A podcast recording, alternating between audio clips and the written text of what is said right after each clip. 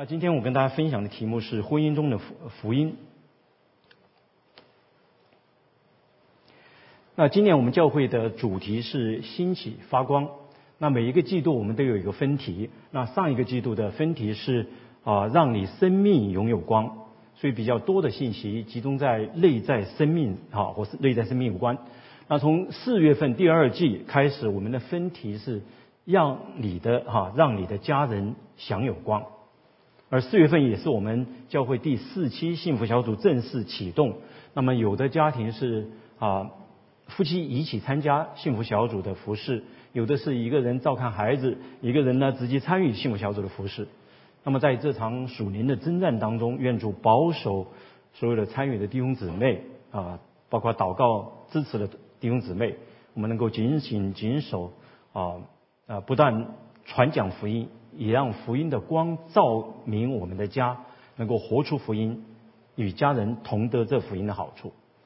在以弗所书的第一章里面，使徒保罗论述了福音，就是借着耶稣基督的救赎，我们的过犯得以赦免，有了儿神儿子的这个名分，并且得以得知神的奥秘，就是神按照他所定的日期啊，按所安排的。在日期满足的时候，是天上地下一切所有的都在都在耶稣基督里面同归一一为一啊，同归为一。那么教会这个这个合一，这个归同归一为一，实际上已经在教会部分的显现啊，也在我们的基督徒的婚姻当中也显现出来。但是我不可否认，在主再来之前，即使在神的教会当中，在基督徒的婚姻当中，我们也发现有张力啊，什么有时候还有冲突。但这种张力、这种挫折，也是我们靠着耶稣基督的福音不断更新我们生命的一个动力。可以说，在人与人的关系当中啊，婚姻关系就是夫妻啊关系，可以说是最为重要，但是也最具挑战的关系。所以有一位基督徒的牧师啊，就有位牧师他在他写的《神圣婚姻》的这本书里面，他提到他说，如果你想自由的服侍耶稣，毫无疑问，保持单身是最好的选择，因为婚姻会消耗你很多的时间。但是如果你想变得更像耶稣，我想不出有什么比结婚更好的方法了。在婚姻里，你不得不面对一些你永远不必面对的品格问题。当然，按照圣经的观点呢，不是说是人你自你这个人你想保持单身就是保持单身，不是你主观所决定的，而是有来自神的特别的特别的恩赐。像使徒保罗，他自己就从来没有没有过婚姻，没有结婚过啊，但是他能够忠心的侍奉主，而且还是有非常好的品格，这当然是主给他的一个特别的恩赐。当然，我不是说当你和其他弟兄姊妹在团契交通当中啊，你的你就不能建造你的属灵品格，因为毕竟我们当中有不少人是单身的。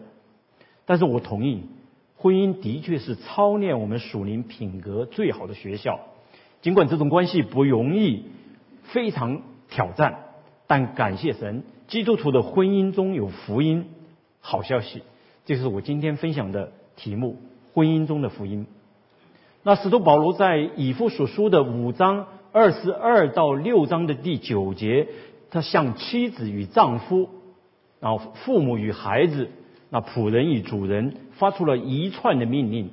那马丁路德把这些呃命令称为家庭法规。那其中最长的一段就是五章二十二到三三节，就是有关夫妻活啊这个夫妻呃婚姻关系的。那圣灵启示使徒保罗，使他从神设立的婚姻中，他得知了一个奥秘，就是他说夫妻与妻子啊，丈夫与妻子联合，二人成为一体，实际上是预表了基督与教会的关系，啊，就他谈到这是一个极大的奥秘。但为什么是奥秘呢？上在三十一节里面啊，三五章三十一节，他是引用了创世纪二章二十四节。他讲到丈夫与妻子联合，二人成为一体，是一个极大的奥秘。奥秘就是你没有把没有发现的，是隐藏的。那为什么会隐藏起来呢？因为自从人类离开神、背离神，以自己的标准来经营婚姻，就偏离了神最初对婚姻的设计。婚姻中，丈夫与妻子的关系出现了问题。不但不是二人成为一体，而是彼此伤害。有的夫妻关系是人一走茶就凉。最近在湾区传的沸沸扬扬的呃渣男的故事啊，许多人啊义愤填膺，特别是姊妹们呐，更是如此，甚至都还都还想我的那一半是不是就这样的人啊？有的夫妻关系不但是二人不是二人合成为一体，而是离心离德，人在曹营心在汉。因所以才有婚姻就是爱情的坟墓之说。在使徒保罗的时代啊，罗马帝国深受希腊文化的影响。在希腊文化中，有个有个巨人亚里斯亚里士多德啊，他不断对希罗文化有极大的影响。他也是西方文化中极为推崇的思想家或哲学家。他曾经在他的著作《政治学》当中，他说过啊，他说男女间的关系自然的存在着高低的分别，也就是统治也被统治的关系啊。这种关原则在一切人类之间是普遍适用的啊。你就可以想象，在一世纪的时候，丈夫、父亲、主人是唯一被视为真正人类的，在东方也好不到哪里去。我们都非常熟悉的教育家也是思想家孔子对女人的歧视也是众所周知的，所以当时的家规是什么？妻子臣服于丈夫，在丈夫的辖制之下；子女臣服于父母，仆人臣服于主人。所以因此在这种家规当中，暴力与虐待就不足为奇了。所以，罗马帝国的男人们当然希望他们的妻子来抚养他们的孩子，管理他们家庭各个方面。但是，你不会期待这些丈夫们会对妻子忠诚。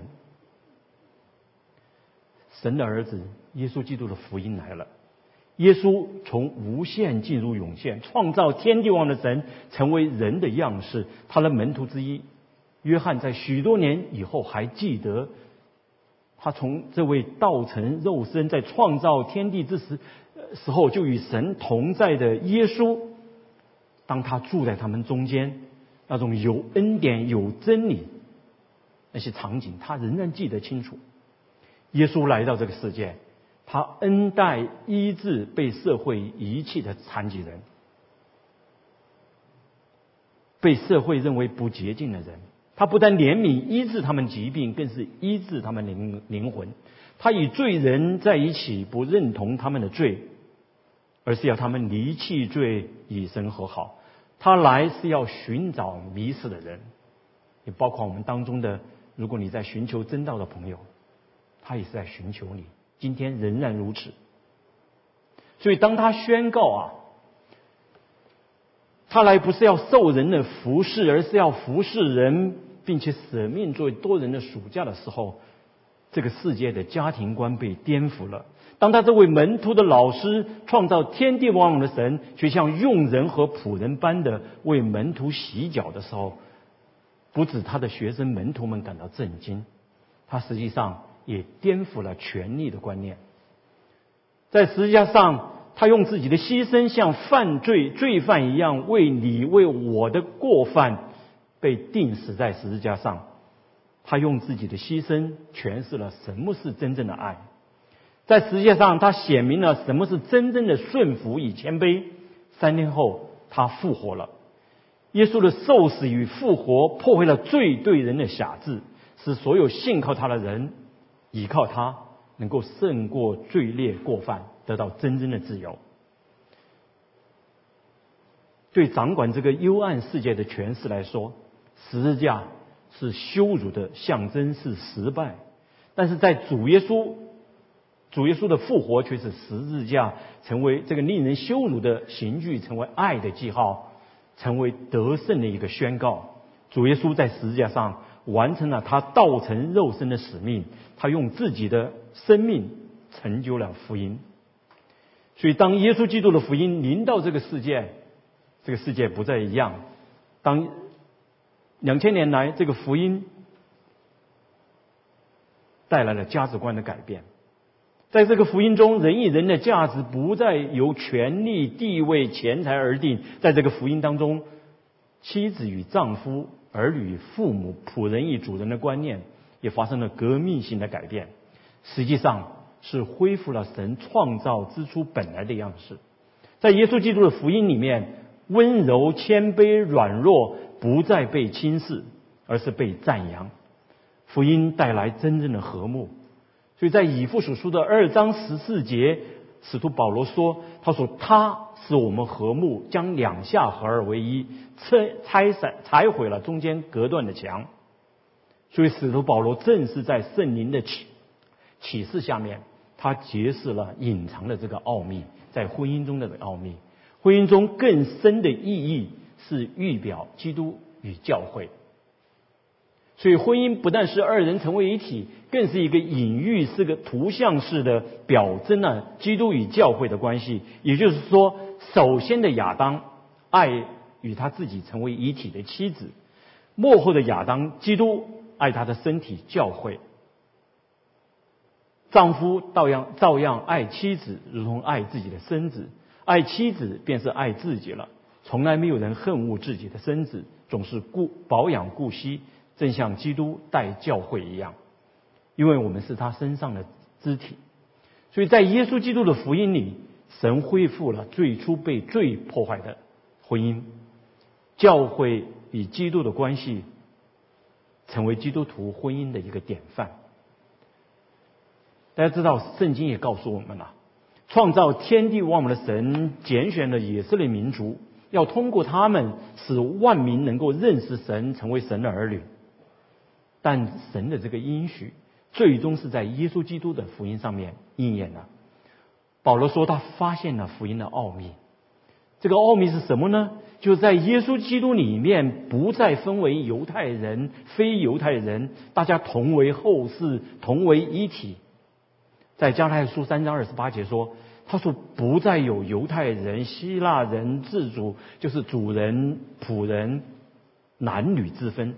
因为在基督里面都成为一了，所以在耶稣基督里面，我们都成为新造的人，都是按照神的形象造的，有同样的价值。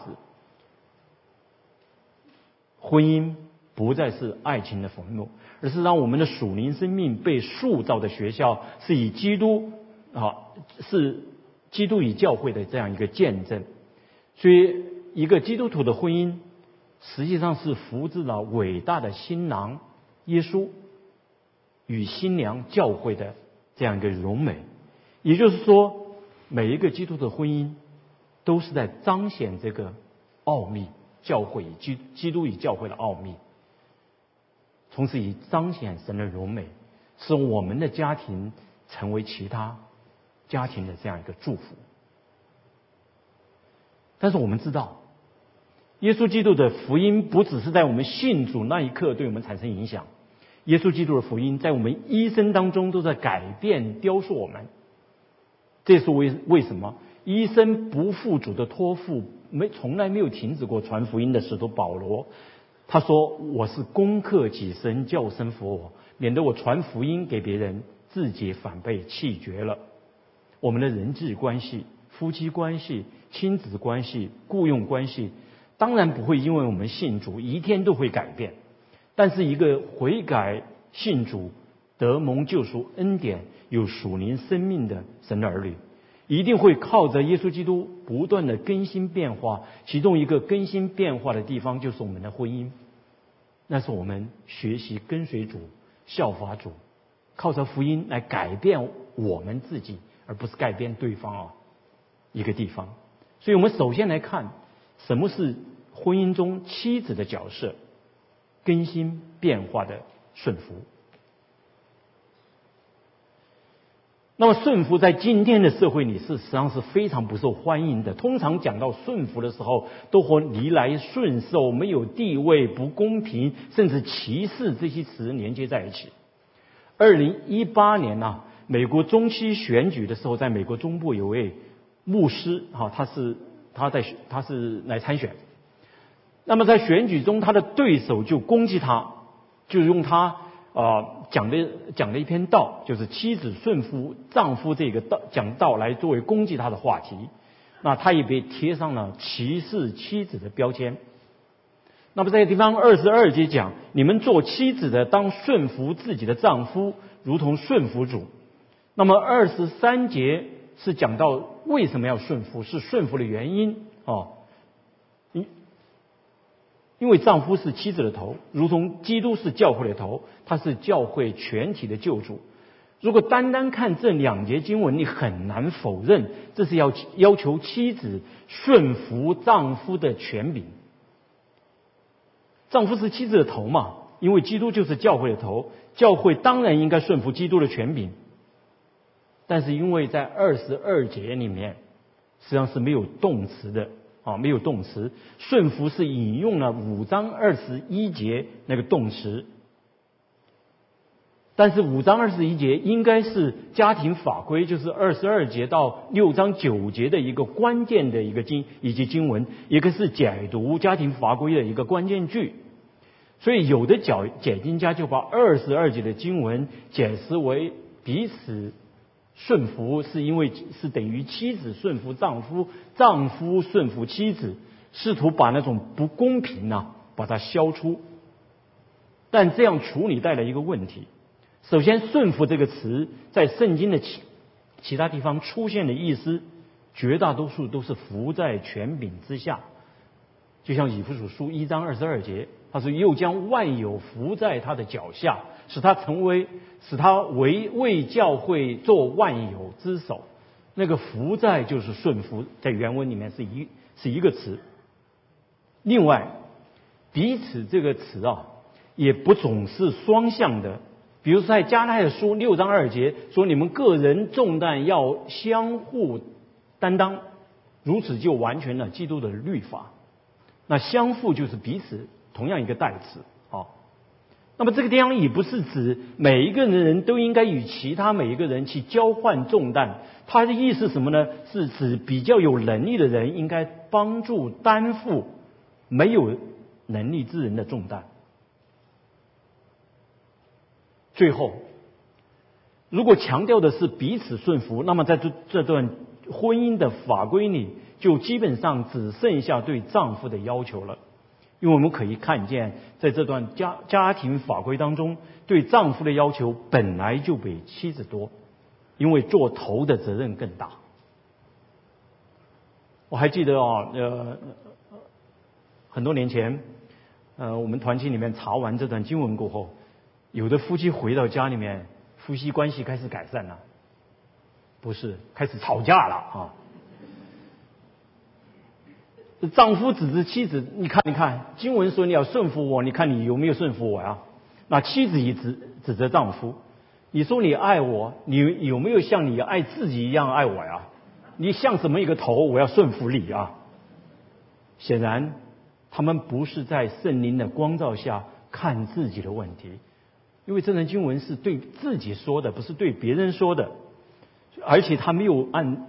按照自己的方式，实际上是按照自己的方式来解读这段经文，啊，所以我们不能用世俗的顺服以及做头的那种权力观念去解释基督徒婚姻中妻子的顺服以及丈夫所拥有的权柄。那么，到底什么是妻子的顺服呢？对丈夫的顺服呢？我们先来看看什么不是圣经所强调的妻子对丈夫的顺服。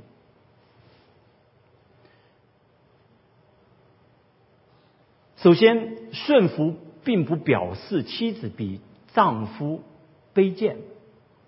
使徒保罗在加拉太书，刚才我们讲过三章二十八节，他说：“不分男女，在基督里，好，在基督里都成为一体，就好像我们的身体一样，我们的手比脚的位置要高些，功功用也不一样。但你不能说我手比脚重要，你把脚砍了试试看看。”而且顺服也不意味着让丈夫来代替基督，因为基督可以给妻子救恩，丈夫不能。基督不会犯错，丈夫会犯错，甚至犯罪。也因此，凡是顺服，经文里面讲到，也是在敬畏基督的前提下面，顺服那些不违反圣经原则的事。比如说，圣经强调要顺服执政掌权的，对不对？但是当彼得和他的伙伴们那些门徒被工会抓起来，在审判的时候，他们要求他们，这是个权力机构啊，要求他们不能传讲耶稣是基督，但是他们却没有顺从他们，因为在这件事情上面，他们顺从了更高的权柄神。第三，顺服并不表示臣服于丈夫，成为丈夫的奴仆。妻子可以表达自己的意见，以起配搭侍啊侍奉。在圣经里面记载了一对夫妻，就是百百基拉妻子或雅居拉。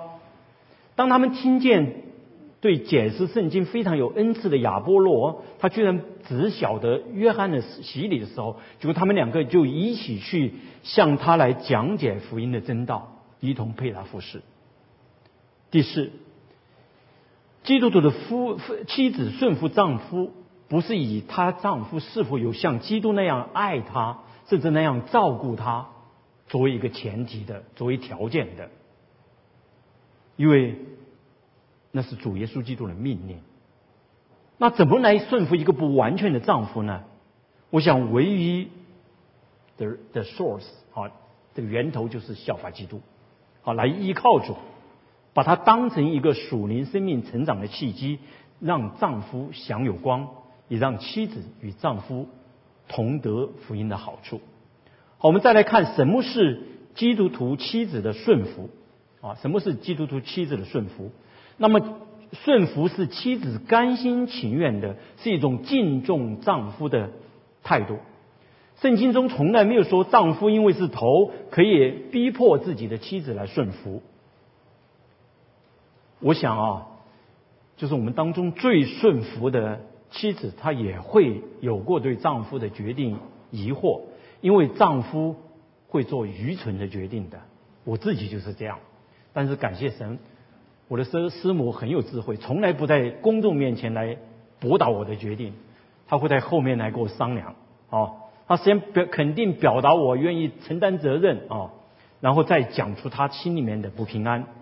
提出他的建议，我觉得这是一种积极的参与的顺服。丈夫应该鼓励，应该肯定，为他参与而高兴。还有妻子的顺服是一个属灵生命的成长的要求，就是我刚才讲的第四点，什么不是啊？就是说他不是因为丈夫已经好的不得了了，已经完全了，像基督一样能够为他舍己了。正因为他的丈对方的不完全。我也不完全，但这这却成为我来靠着耶稣基督更新改变自己，能够顺服对方，生命更新变化。那么第三，妻子的顺服是神的命令，神看这位看为好的，也是神设计婚姻的一个美意。所以在哥罗西书的三章十八节就讲。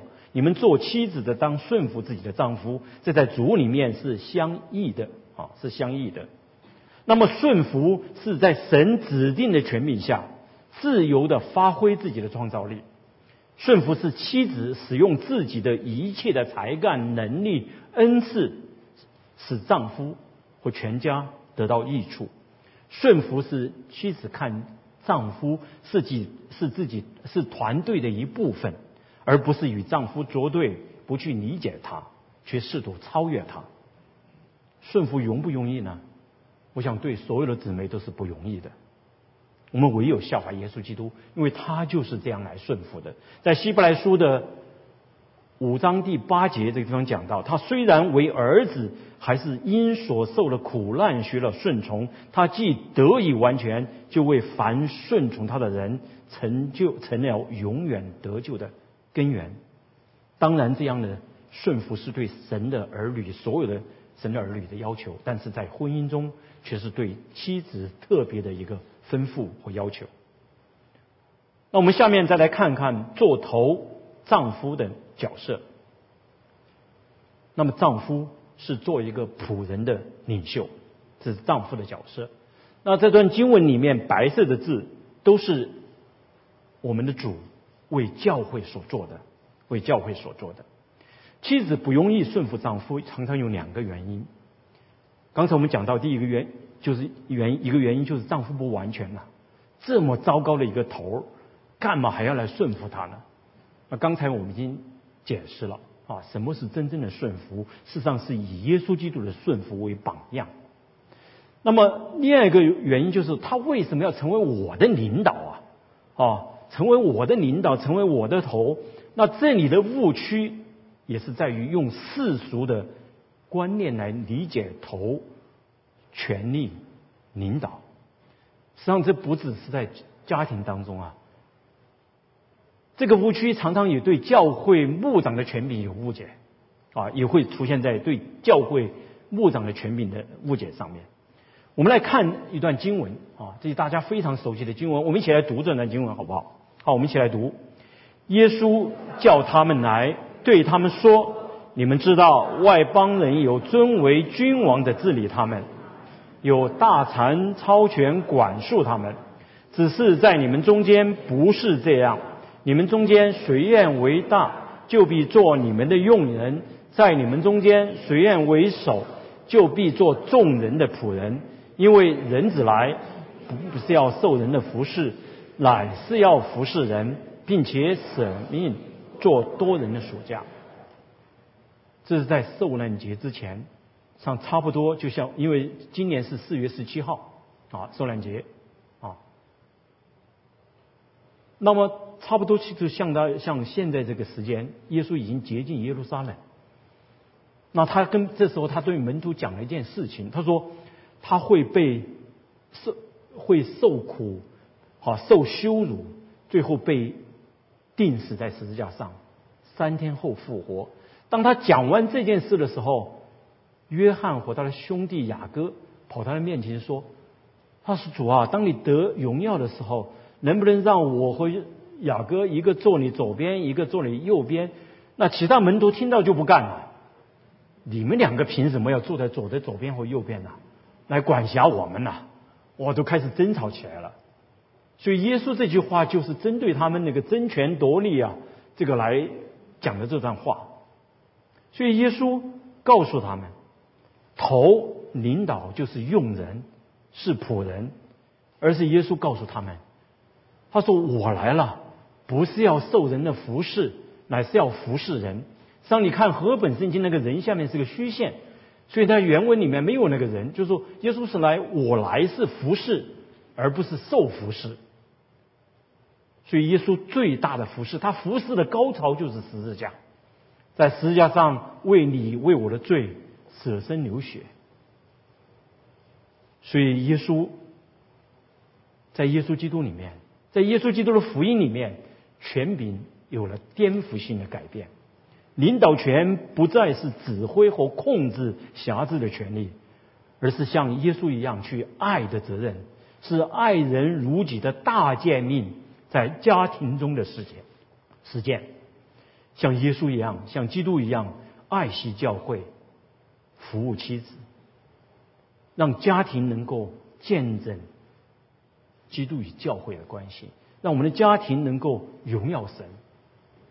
能够成为别人的祝福，所以弟兄们，当你知道这个做头的真正的含义，你是失望呢，还是受到激励呢？我希望是后者哦。是的，基督像基督一样舍己爱妻子，我们不能马上做到，可能永远也做不到。但是正是这样的一个张力，这样一个 potential 啊，这种这种差别。就促使我们来效法主耶稣基督，促使我们不再自满，不再自大，不再骄傲，而是在耶稣基督的福音里面，让我们这这些做丈夫的生命不断的更新变化。主耶稣基督爱教会，为教会舍己，给权力领导赋予了全新的含内涵，也改改变了做头的带领方式。主要我们做丈夫的。继续做头，继续做领袖。他并不要我们停止领导，而是成为一个服务的人，把领导变为服务，建立一个容神益人的家庭。所以在这个意义上来看的话，彼此顺服就是五章二十一节所讲的，与做领导并不矛盾。因为妻子顺服丈夫，像教会顺服基督；丈夫做仆人的领袖，同样要效法基督的顺服。因为他本有神的形象，却没有抓到自己的权柄不放，反倒虚举，彻底诚心顺服，以至于死，且死在十字架上。就为顺从他的人成了永远得救的根源。所以总结来讲，神呼召丈夫在家庭中承担起像基督那样仆人式的领导，以及家庭中的保护和供应的主要责任。妻子这被要求尊重和肯定丈夫的领导，并根据他的能力、才干与恩赐，帮助丈夫实现他的责任。那么夫妻的不完全、冲突、矛盾，唯有在耶稣基督的福音里面才能寻得答案，就是效法主耶稣基督的谦卑、顺服、舍己的爱。这就是婚姻中的福音。婚姻中有好消息，弟兄姊妹，线上线下的弟兄姊妹、朋友们，你可能还没有进入婚姻，你惧怕吗？希望你知道这个婚姻的奥秘。你可能已经在婚姻中，但你的婚姻有让你烦恼，让你甚至让你痛苦。你不要把眼睛盯在对方身上，圣灵带领你省察自己，看你没有遵行神的主的命令。圣经永远不是拿让我们用圣经的话来攻击对方的，来指责对方的。你永远不可能改变对方。江山易改，本性难移，只有神能。你只有为对方祷告，同时改变自己。在我们领圣餐之前，好不好？我们在神面前有段安静的时间，我们来省察我们自己。但愿听完这篇道，回家里不是吵架，而是夫妻彼此和好，在耶稣基督里面。好，我们一起来祷告。